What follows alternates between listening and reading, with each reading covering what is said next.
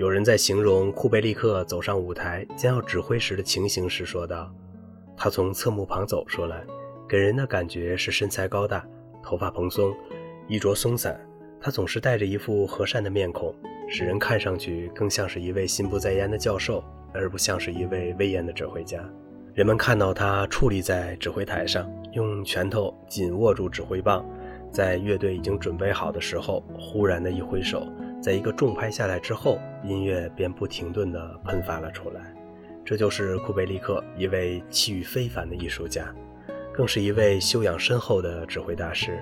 虽然人们从外貌上并没有感觉到这一点，然而从他的每一个举动中，都是会给人们带来这种印象的。特别是当他正在指挥乐队演奏时，那奔腾不懈的音乐便会将这一切尽情地展现在人们的面前。拉斐尔·库贝利克于1914年出生在捷克的皮霍里，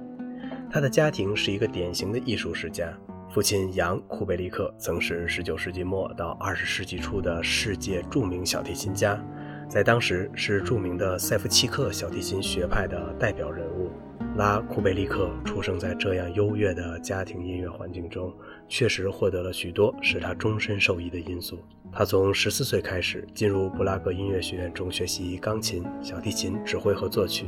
十九岁从音乐学院中毕业以后，便于第二年与捷克爱乐乐团合作进行了首次登台指挥。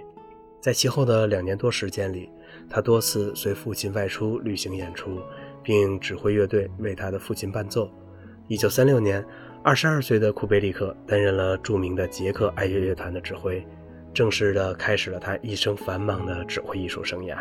在这个举世闻名的大乐团中工作了三年以后，库贝利克接到了布尔诺民族歌剧院的聘书，并于1939年至1941年担任了这家歌剧院的常任指挥。1941年以后，库贝利克重返捷克爱乐乐团。与上次不同的是，这回他已是这个乐团的首席指挥了。库贝利克在这个乐团中整整工作了七年，为这个历史悠久又具有着光荣传统的乐团的继续发展起到了十分重要的作用。一九四八年，库贝利克辞别了祖国，来到了大洋彼岸的美国。在美国，库贝利克进行了广泛的活动，力图在这里显露出他的指挥才华。一九五零年，他终于如愿以偿，上任担任了三年美国芝加哥交响乐团的常任指挥。然而，就在他在美国展开他的活动范围之后，著名的英国皇家科文特花园歌剧院又向他频频的招手了。这使得他于1955年重又回到了欧洲，担任了这家在世界上与斯卡拉歌剧院齐名的大歌剧院的常任指挥。在这段时间里，库贝利克指挥该院演出了大量的歌剧作品，其中还包括许多具有纪念性意义的演出。比如，他曾指挥该院在英国首演了亚纳切克的歌剧《耶努法》和布廖兹的歌剧《特洛伊人》，而这些重要的活动经历都使得他逐步获得了越来越广泛的世界声誉。1961年，库贝利克又来到德国，在这里，他担任了另一个著名的乐团——慕尼黑巴伐利亚广播交响乐团的常任指挥。他在担任这个乐团的常任指挥期间呢，曾多次频繁率团出国访问演出。为这个乐团赢得广泛的世界影响起到了不可低估的作用。到了二十世纪的七十年代，库贝利克开始重返美国。他在一九七一到一九七四年间担任了纽约大都会歌剧院的常任指挥。在他就职以后，历尽艰辛，克服了重重的困难，终于使这个乐团恢复到了正常的轨道上来。一九七四年，库贝利克辞去了大都会歌剧院音乐指导和常任指挥的职务，来到了位于中欧的瑞士，并最终加入了瑞士国籍。此后，库贝利克又以捷克、瑞士双重指挥家的身份继续活跃在国际的指挥舞台上。库贝利克的名字对于专业音乐工作者和音乐爱好者来说应该是并不陌生的。他是二十世纪中非常活跃和有影响力的著名指挥家。除了以上提到的这么多一流乐团和指挥指导与常任指挥之外，他还是一位异常繁忙的世界性客席指挥。他在指挥生涯中曾经担任过包括欧美各国和世界上其他国家和地区交响乐团的客席指挥，足迹遍布之广，是使很多人都望尘莫及的。因此，有的资料上曾说他在客串指挥方面是仅次于卡拉扬的第二号人物。这种说法准确与否，我们先另当别论。但他是二十世纪中最繁忙的客席指挥之一，则是肯定无疑的了。库贝利克是老一辈指挥家中精力充沛式的人物，他那高雅的艺术趣味和极有吸引力的气质，一直是被后代的青年指挥家们奉为榜样的。而在专业素质上，他也是有着十分突出的特点的人物。他有着高度的艺术鉴赏力、敏锐的音乐感受力以及清晰明快、自然稳健的风格和特点。人们在聆听他指挥演奏的作品上，以上的特征便会随着音乐的进行而极其自然地流淌出来。人们说库梅利克是一位艺术修养既高雅又全面的艺术家，而这些不平凡的气质，首先要归功于他那音乐世家家庭中的优雅的音乐环境的直接熏陶和影响。库贝利克的家庭是捷克有名的音乐家庭，这个家庭曾经诞生过捷克历史上的重要音乐家。如果翻开捷克音乐史仔细观察的话，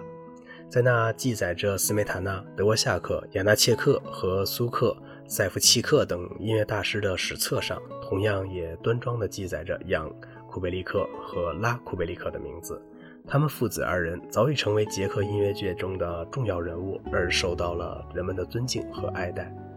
大凡现代指挥家们，一般都受到过托斯卡尼尼和福特文格勒的影响，有的偏重于前者，有的则倾向于后者。库贝利克在这方面也不例外，但从他的风格上来看，似乎更接近于福特文格勒。他是一位音乐性很强的指挥家，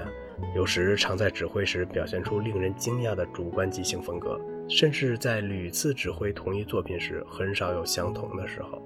然而，他指挥演奏出的音乐。那种流畅与雅致的特征，往往能够给人带来十分醒目的印象。当然，也有评论家认为他指挥的缺乏深度和强度。其实，这也只是观察的角度不同罢了。